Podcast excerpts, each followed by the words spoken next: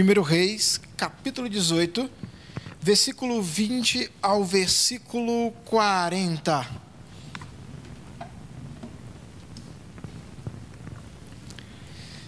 E diz assim a palavra do nosso Deus: Acabe convocou todo o povo de Israel e os profetas para se reunirem no Monte Carmelo. Elias se colocou diante do povo e disse: Até quando ficarão oscilando de um lado para o outro? Se o Senhor é Deus, sigam. Mas se Baal é Deus, então sigam Baal. O povo, contudo, ficou em silêncio. Então Elias lhe disse: Sou o único que resta dos profetas do Senhor, mas Baal tem 450 profetas. Agora tragam para cá dois novilhos, que os profetas de Baal escolham um deles, cortem o animal em pedaços e o coloquem sobre a lenha do altar. Mas não ponha fogo na lenha eu prepararei o outro novilho e o colocarei sobre a lenha no altar, mas não porei fogo na lenha. Então invoque o nome de seu Deus e invocarei o nome do Senhor. O Deus que responder com fogo, esse é o Deus verdadeiro. E todo o povo concordou. Então Elias disse aos profetas de Baal: Comecem vocês, pois são muitos. Escolha um dos novilhos, preparem-no e invoque o nome de seu Deus mas não ponham fogo na lenha. Eles prepararam um dos novilhos e, os, e, os, e o colocaram sobre o altar. Invocaram o nome de Baal e desde a manhã até o meio-dia gritavam: Ah, Baal, responde-nos! Baal, responde-nos! Mas não houve resposta alguma e dançavam em volta do altar que haviam feito. Por volta do meio-dia, Elias começou a zombar deles. Vocês precisam gritar mais alto, dizia ele. Sem dúvida, ele é um Deus. Talvez esteja meditando, ocupado, ou em outro lugar. Ou talvez esteja viajando ou dormindo e precise ser acordado.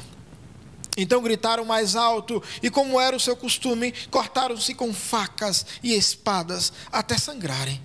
Agitaram-se em transe desde o meio-dia até a hora do sacrifício da tarde, mas não houve sequer um som, nem respostas ou a reação alguma. Então Elias disse ao povo: Vem aqui. Todos se reuniram em volta dele, enquanto ele consertava o altar do Senhor que, que havia sido derrubado. Pegou doze pedras, uma para cada tribo dos filhos de Jacó, a quem o Senhor disse: Teu nome será Israel e com elas reconstruiu o altar em nome do Senhor. Depois cavou ao redor do altar uma valeta com capacidade suficiente para 12 litros de água. Empilhou lenha sobre o altar, cortou o novilho em pedaços e colocou os pedaços sobre a lenha. Em seguida, ordenou: encham quatro jarras grandes com água e derramem a água sobre o holocausto e a lenha. Depois que fizeram isso, disse: façam a mesma coisa novamente. Quando terminaram, ele disse: agora faço o mesmo pela terceira vez. Eles seguiram sua instrução e a água corria ao redor do altar e encheu a valeta. Na hora costumeira de oferecer o sacrifício da tarde, o profeta Elias aproximou-se do altar e orou. A sua oração dizia ao Senhor Deus de Abraão, Isaac e Jacó: prova hoje que és Deus em Israel e que sou teu servo. Prova que fiz tudo isso por ordem tua, ó Senhor. Responde-me, que este povo saiba que tu, ó Senhor, és o verdadeiro Deus e estás buscando o povo de volta para ti. No mesmo instante, o fogo do Senhor desceu do céu e queimou o novilho, a madeira, as pedras e o chão, e secou até a água da valeta.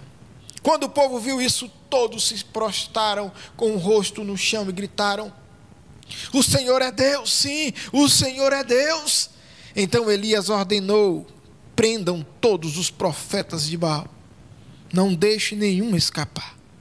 O povo os prendeu, e Elias os levou para o riacho de Quizon e ali os matou. Eu estou lendo aqui na versão NVT, a nova versão transformadora de fácil entendimento. Meus amados, nós estamos diante de um fato narrado extraordinário. Dando sequência à nossa série de pregações de quarta-feira, os feitos de Deus através do profeta Elias. Nós estamos no nosso terceiro tema, que é Guerra dos Deuses, ou, para quem preferir, Guerra Santa, uma guerra entre deuses. Nós estamos agora diante de um cenário não diferente do que foi narrado na série passada. Mas esse cenário acabou sendo pior do que anteriormente, porque agora se passaram um pouco mais de três anos. Três anos se passam, o cenário é terrível. Esse cenário agora não é convidativo. O que se vê na terra, o que se vê em Israel, se vê corpos esqueléticos caminhando, se vê povos moribundos, tanto animais quanto pessoas estão moribundos, estão com seus corpos esqueléticos e carcaças de animais e ossos humanos estão espalhados sobre a terra, porque há uma fome em toda a terra, porque há três anos o profeta, cheio de ousadia, disse que não choveria sobre a terra até que Deus desse a ordem novamente, de acordo com a palavra dele. A ousadia do profeta. E agora se passaram três anos e o cenário de Israel é um cenário terrível, lamentável e pouco convidativo. Então, amados, se você olha comigo, agora há um encontro do profeta com o rei. E você viu isso comigo. No, no, versículo 16 ao 19, Acabe está diante do profeta e o rei Acabe diz assim: Ah, você resolveu aparecer perturbador de Israel. E o profeta devolve para ele: Há uma rivalidade.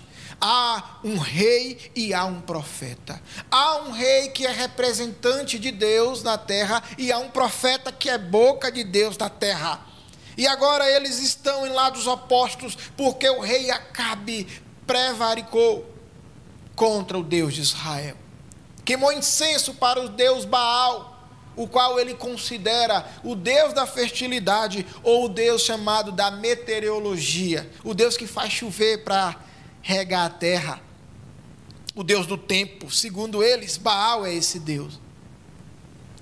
E agora Deus, com sua mão poderosa, o nosso Iavé, ele vai mostrar mediante essa narrativa que ele é Deus o próprio nome do profeta já traz essa narrativa de que Iavé é Deus. E agora, amados, há um encontro e um combinado é feito. Elias, está bom, eu não vou discutir mais com você, vamos fazer o seguinte. A guerra não é minha, a guerra não é sua. Se você confia em Baal, então seu Deus é Baal. Eu confio no Senhor Deus Iavé, então meu Deus é Iavé. Então é o seguinte: vamos agora para o Monte Carmelo, e a guerra não vai ser minha nem sua, a guerra agora é de deuses. A guerra é entre as divindades. E leva também os seus sacerdotes, leva o seu povo, leva o seu pessoal. 450 profetas de Baal e mais 400 de, dos, dos deuses Aserá e é mediante a esse entorno de 450 profetas, porque o mesmo que era profeta de Baal era também profeta de Aserá. Então você tem em média aí os mesmos 450 profetas contra um profeta do Deus Altíssimo. E o combinado é esse: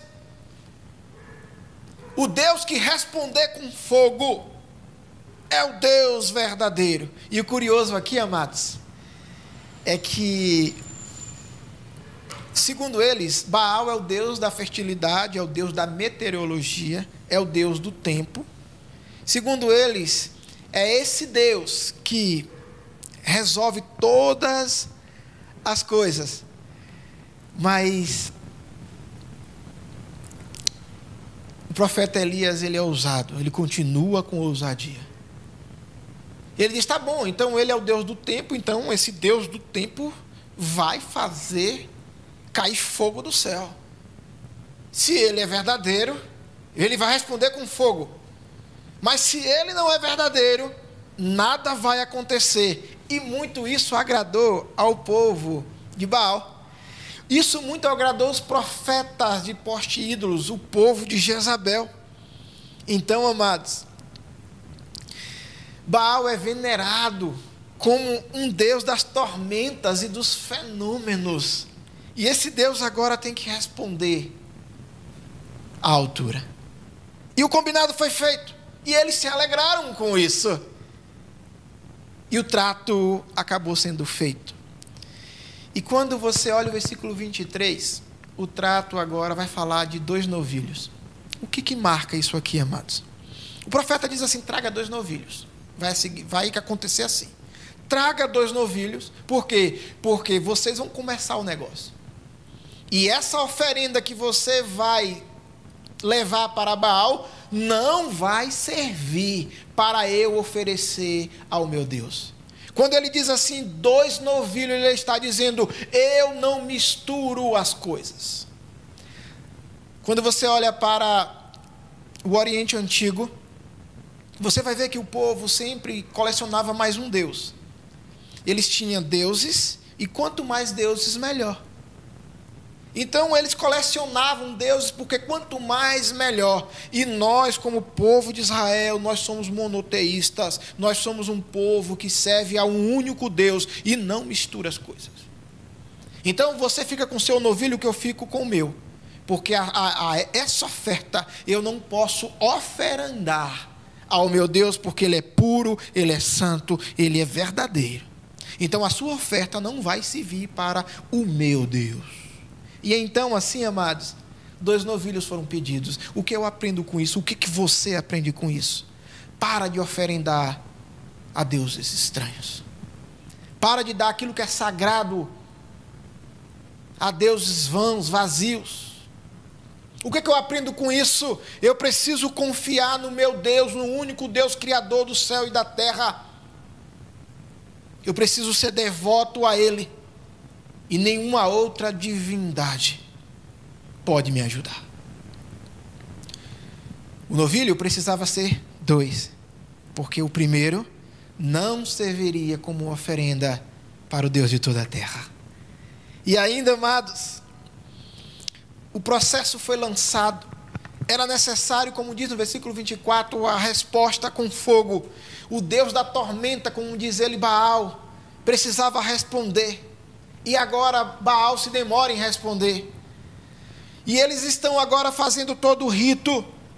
Eles começam agora de de manhã até meio-dia e não conseguem nada. E quando chega de meio-dia até três horas, eles estão próximo a estar no ritual comum, que era a oferenda a todos os deuses, e eles não têm respostas. Então eles começam agora a apelar para flagelar o próprio corpo. O que, é que eles fazem? Eles começam a cortar sua carne. Eles começam agora a se furar com espadas. Eles começam a derramar seus próprios sangues, sangue para poder que esse Deus respondesse. E eles estavam ficando envergonhados. O profeta Eliseu ainda caçoa deles, brinca com eles, porque Eliseu sabia quem era esse tipo de Deus, que era chamado Deus da meteorologia e do tempo. As quatro estações. Entre uma estação e outra, acreditava-se que Baal dormia, descansava do período de trabalho. Acreditava-se que entre uma estação ou outra, Baal poderia até descansar e pegar no sono profundo. Então, esse profeta Elias, cheio de fé e ousadia, começa: vem cá, o Deus do tempo, eu acho que na estação ele dormiu demais. Talvez ele está até ocupado, está no banheiro. O profeta, cheio de fé e ousadia, começa a dizer: Eu estou falando para vocês que o Deus de vocês não vale de nada. Ele já envergonhou vocês com a chuva. Você disse que Baal é o Deus da fertilidade, então e do tempo, Deus cerrou a chuva e vocês não acreditaram. Você está dizendo que Baal é o Deus da tormenta, então cadê o fogo que cai do céu? Então agora o profeta começa a fazer todo esse trocadilho e toda essa brincadeira, uma forma de mostrar para todo o povo que o Deus de Israel é o Deus verdadeiro. Então eles começam a fazer danças, rituais, flagelos nos seus próprios corpos e dançavam em, em volta do altar que haviam feito. E essas danças, amado, incluía até contorções essas contorções grotescas, sabe? Da pessoa dobrar como se fosse um graveto, dobrar como se fosse mola, e como que a pessoa estivesse possuída, tivesse então em transe. E eles faziam esse ritual. Agora pense comigo, imagina comigo que cena. 450 homens pintados, com seus colares, com, suas, com, com seus pingentes, retratando as suas divindades. Imagine 450 homens cheios de incenso na mão, 450 homens se furando, marcando as suas costas, derramando sangue, pedindo a atenção de um Deus que não existe e fazendo contorções, como que um povo endemoniado, em transe, cena lamentável. Eu chego a dizer que é mais triste do que a cena da fome que estava em todo o Israel. Por quê? Porque estavam vazios, vazios de si mesmo e vazios de Deus. então, amados, esse Deus não responde. Esse Deus é com Deus minúsculo.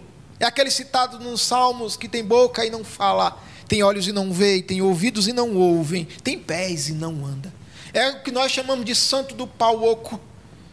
Porque o homem corta, pega a madeira, Deus faz crescer a árvore. O homem pega a árvore, corta, e da madeira ele faz uma divindade. E ele precisa alimentar a divindade, ele precisa dar luz à divindade. Que Deus é esse que o homem tem que cuidar? Então, amados, esse Deus não atende. E por esse Deus não atender, você olha comigo o versículo 30 de 1 livro dos Reis, capítulo 18. O versículo 30 agora entra em cena o profeta de Deus, do Deus Yahvé, do Senhor é, é Deus. Ele entra em cena. E a primeira coisa que ele faz, versículo 30. A primeira coisa que ele faz é consertar o altar. Elias consertou o altar do Senhor. Elias consertou o altar do Senhor que havia sido destruído pelos adoradores de Baal. Com a chegada da rainha Jezabel, há uma troca agora de deuses todos os altares de sacrifícios oferecendo ao Deus de toda a terra, agora foi transformados em idolatrias. Todos os altares de Deus foram quebrados, foram transformados em pó, em ruínas. E agora o homem de Deus, o profeta, a boca de Deus na terra, ele vai dizer que consertou primeiramente o altar. Sabe o que eu aprendo com isso? Sabe o que você aprende com isso? É que para nos achegarmos a Deus, é preciso consertar o altar, é preciso soprar as cinzas, é preciso limpar o altar de Deus, é preciso reconstruí-lo. E quando você olha comigo, ele pega doze pedras, simbolizando as doze tribos.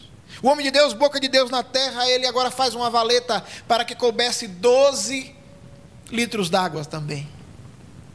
Ele quer representar, ele quer fazer um resgate do Deus de Israel.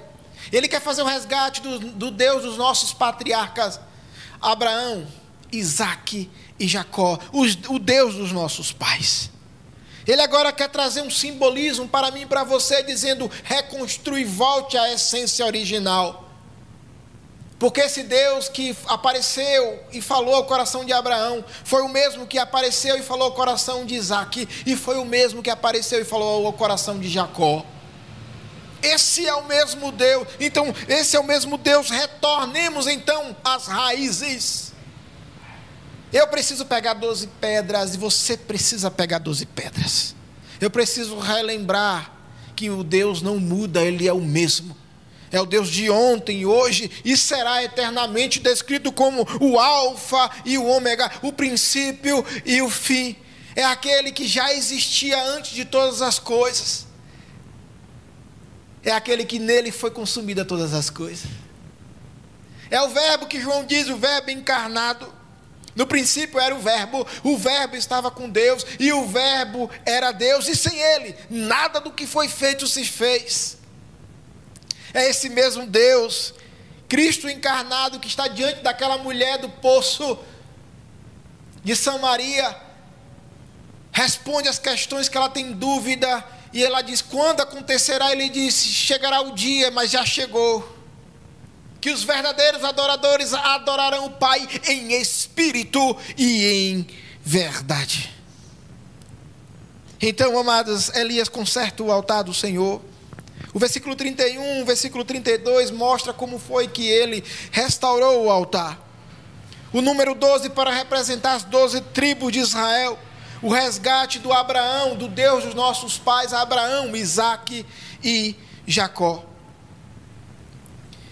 Perceba comigo. O versículo 36 vai dizer como é que esse homem de Deus, esse boca de Deus na terra venceu. Vai mostrar para mim para você como foi que Elias venceu 450 profetas de Baal e de Aserá. E o texto do versículo 36 vai dizer: na hora costumeira de oferecer o sacrifício da tarde. Elias, o profeta, se aproximou do altar e orou. Não é diferente o estilo de que devemos nos aproximar de Deus. A forma que devemos nos aproximar de Deus ainda é a mesma. É em oração. Mesmo em uma época em que era necessário o sacrifício. Apontando então para Cristo que viria. O sacrifício à sombra do que viria mesmo que o cordeiro imaculado, sem mancha, macho de um ano, sem defeito, o inocente que precisava ser imolado, mesmo numa época de que a sombra do que viria era a prefiguração do inocente, do animal que morreria, mesmo assim, a oração já estava presente. E ele se aproxima do altar em oração e uma oração simples dizendo: Ó Senhor, Deus de Abraão, o resgate. Isaac e de Jacó. Hoje que és Deus em Israel. Prova hoje que és Deus sobre Israel. E que sou teu servo. Prova que tudo isso foi feito por tua ordem. Hoje ainda sacrificamos. Mas como assim, pastor? sacrificamos a nossa própria vida, o nosso eu. Sacrificamos o nosso orgulho, ou devemos procurar sacrificá-lo. Sacrificamos nossos desejos. Ainda exige um sacrifício, mas há uma diferença. Sacrificamos não para ser salvos, sacrificamos porque já somos salvos. Nós não, não adentramos nesse, nesse, nesse contexto de que eu preciso fazer para me salvar. Não, eu faço porque eu já sou um salvo. Eu sacrifico a mim mesmo. Os que são de Cristo, lá em Galatas 5 diz: os que são de Cristo crucificaram a carne, juntamente com as suas paixões e concupiscência. Concupiscência são desejos exagerados. Então a gente pega esses desejos e sacrifica eles. Mas por quê? Para se salvar? Não. Porque você já é um salvo. Essa é a diferença. Então, quando eu estou diante desse profeta, mediante a esse contexto, vai dizer que havia uma prática de oração costumeira, na hora costumeira de oferecer sacrifício, uma hora costumeira de fazer-se um culto, uma hora costumeira de entrar na presença de Deus é alguém que tem intimidade e que tem um encontro com Deus todos os dias. Para vencer, preciso ter um encontro com Deus todos os dias em oração, em leitura da palavra, em pensamentos. Então, amados, perceba comigo. O versículo 38 vai dizer que fogo do céu, fogo do Senhor desceu do céu.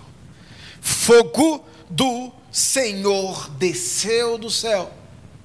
Lembra que ele mandou molhar os gravetos, mandou molhar a lenha, mandou cavar uma valeta, encheu d'água. E agora é o fogo dos céus desce. É um fogo divino, é um fogo terrível, é o fogo consumidor. Não há fogo que se iguale a esse. E o texto vai dizer que o fogo foi tão intenso que queimou o novilho, a madeira, as pedras, queimou até o chão. E até a água da valeta já não existiu mais. É o fogo do Deus vivo, o Deus de toda a terra. E depois desse evento, agora pense comigo. Olha que contraste maravilhoso. De um lado, homens, 450 homens se contorcendo, se ferindo, fazendo aqueles movimentos até de pessoas que aparentemente estão endemoniadas, que precisam de exorcismos, fazendo todo aquele ritual terrível, e agora você tem uma nova imagem, um fogo vindo dos céus, em frações de segundos. Eu imagino que clareou todo aquele ambiente. Não teve roupa mais alva que batesse naquela claridão do fogo santo, do fogo consumidor. Não houve um evento que se equipare ao fogo que desce do céu. Não há meteoro ou estrela cadente, que você possa comparar esse evento, porque o próprio fogo do Deus vivo não veio pela mão do Deus da tormenta, como dizem que é Baal, mas veio pela mão do Deus Yahvé, o Senhor é Deus. E eu imagino clareando todo o cosmo. A claridade, a ideia de pureza clareou todos os cantos daquele monte e não tivesse, não teve ninguém que não percebesse aquele evento. E sabe qual foi a atitude? Versículo 39. O povo agora se prostra com o rosto em terra.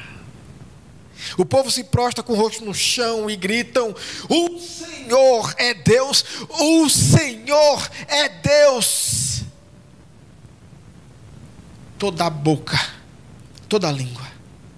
Todo o povo agora teve que confessar. Mesmo aqueles que estão cocheando ou estão oscilando, como o profeta disse no início: Olha, vocês estão em dúvida. Se vocês acham que Baal é Deus, fica com Baal. Mas se vocês acham que Iavé é Deus, então passa para o lado de cá e fica com ele. Se decidam, o que não dá é para ficar em cima do muro. E agora aquela questão de oscilação, aquela dúvida foi encerrada. O evento extraordinário acontece. Todo rosto agora se prostra em terra, porque todo olho viu e toda boca confessou que Deus é Deus sobre toda a terra. E chegamos ao desfecho do, desse contexto, amados. Elias ordenou: prendam todos os profetas de Baal. Não deixe nenhum escapar. E o povo todo prendeu o povo e levou para um riacho de Quizon. E eu vejo esse riacho agora sendo lavrado em sangue. 450 profetas mortos pela mão do povo de Israel. Eu vejo esse riacho de Quizon agora como um, um mar de sangue, um riacho de sangue. Para simbolizar, amados, essa questão da morte, nós estamos diante de uma questão de olho por olho, dente por dente. A lei terrível da época. Mas o que fica para mim e para você é que sem Deus a nossa vida não é vida. Se você está cultuando a Deus estranho, pode ser até a si mesmo. É um Deus estranho. Se você cultua qualquer outra coisa sem ser Deus, o que é idolatria? É tudo aquilo que toma o lugar de Deus, é tudo aquilo que ocupa o lugar de Deus na sua vida. E se isso faz parte de sua vida, algum Deus estranho, pode ser mesmo até um filho seu, pode ser mesmo até você mesmo, o próprio culto a si mesmo. Eu quero dizer para você que tem morte nesse negócio. Porque onde Deus está e onde Deus opera no coração que Ele habita é um coração de vida. E que Deus assim me abençoe e que Deus assim te abençoe.